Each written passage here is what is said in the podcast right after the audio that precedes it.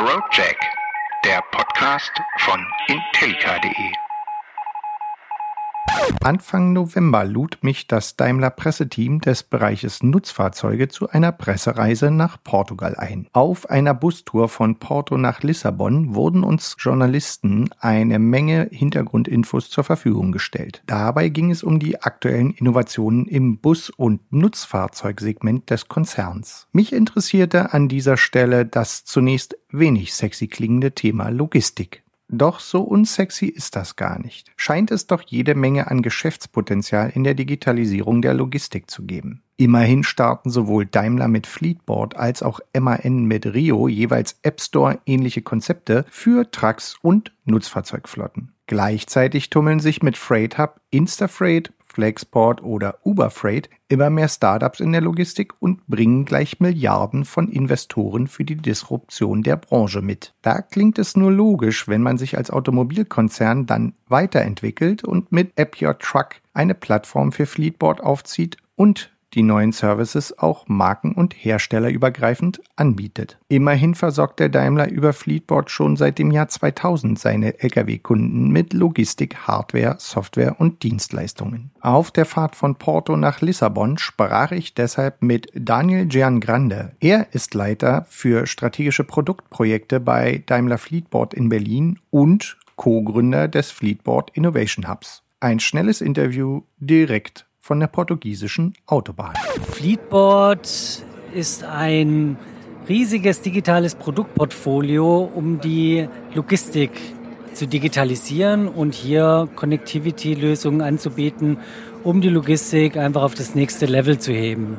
Und jetzt weiß ich, dass das eben ein Marktplatz ist, auf dem nicht nur der Daimler sich tummelt, sondern quasi verschiedenste Unternehmen daran teilnehmen können. Wie kann man daran teilnehmen und was springt da für mich als Unternehmen bei raus? Also generell ist es uns schon seit jeher wichtig, dass wir mehrmarkenfähig sind.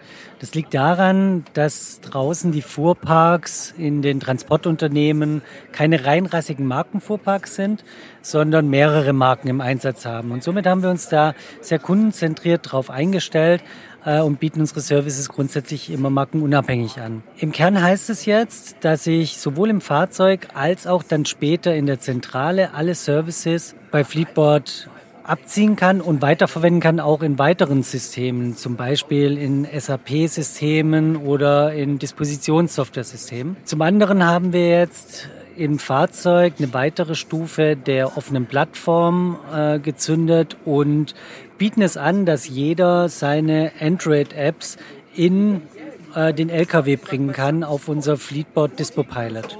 Und wenn ich alles richtig verstanden habe, ist das wirklich markenübergreifend. Das heißt, ich kann auch tatsächlich einen Konkurrenztrack haben und ihr verdient überall eine Fee mit. Ja, es ist so, dass ich ähm, den Fleetboard Dispo Pilot auch in einen Wettbewerbs-LKW, das muss kein Mercedes-Benz-LKW sein, sondern auch in einen Wettbewerbs-LKW einbauen kann. Bei den Apps verdienen wir nicht überall mit. Äh, jetzt zum Beispiel bei einer kostenlosen App bieten wir diese ähm, an in unserem Marketplace, um unseren Store äh, attraktiv zu gestalten.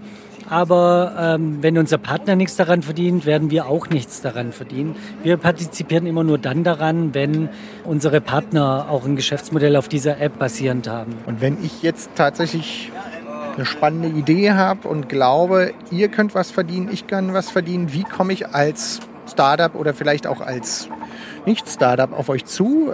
Gibt es eine Anlaufstelle? Gibt es ein Verfahren? Was muss ich mitbringen? Was muss ich können? Generell muss ich einfach die Fähigkeit haben, eine Android-App zu entwickeln. Das reicht aus. Wir haben unsere Entwicklerrichtlinie sehr stark an der äh, Android-Entwicklerrichtlinie orientiert. Und die Informationen, wie die Reise dann weitergeht mit meiner Idee, findet man am besten auf appyourtruck.com.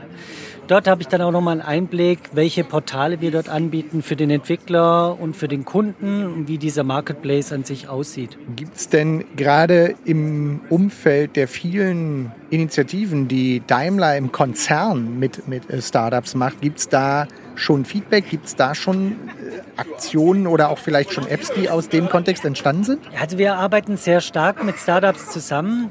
Ähm, und haben ja auch schon erste Prototypen auf die Straße gebracht. Zum Beispiel eine Virtual Reality App, welche es ermöglicht, den Zustand des Trucks zu visualisieren und dort Daten aus einem Backend-System direkt ähm, zu dem Nutzer an dem Truck zurückzugeben. Dort haben wir mit einem Startup aus Berlin zusammengearbeitet. Generell sind wir sehr viel unterwegs weltweit auf Events, die jetzt vielleicht nicht so typisch sind für einen Fahrzeughersteller um eben solche Startups aus auch anderen Branchen zu finden. Selbst machen wir auch viele Events äh, mittlerweile, um äh, einfach so die digitale Workforce und Startups an uns zu binden und auch für uns interessant zu machen. Ich glaube, das war's schon. Ganz herzlichen Dank. Vielen lieben Dank euch. Hack the Road Jack, der Podcast von intellica.de.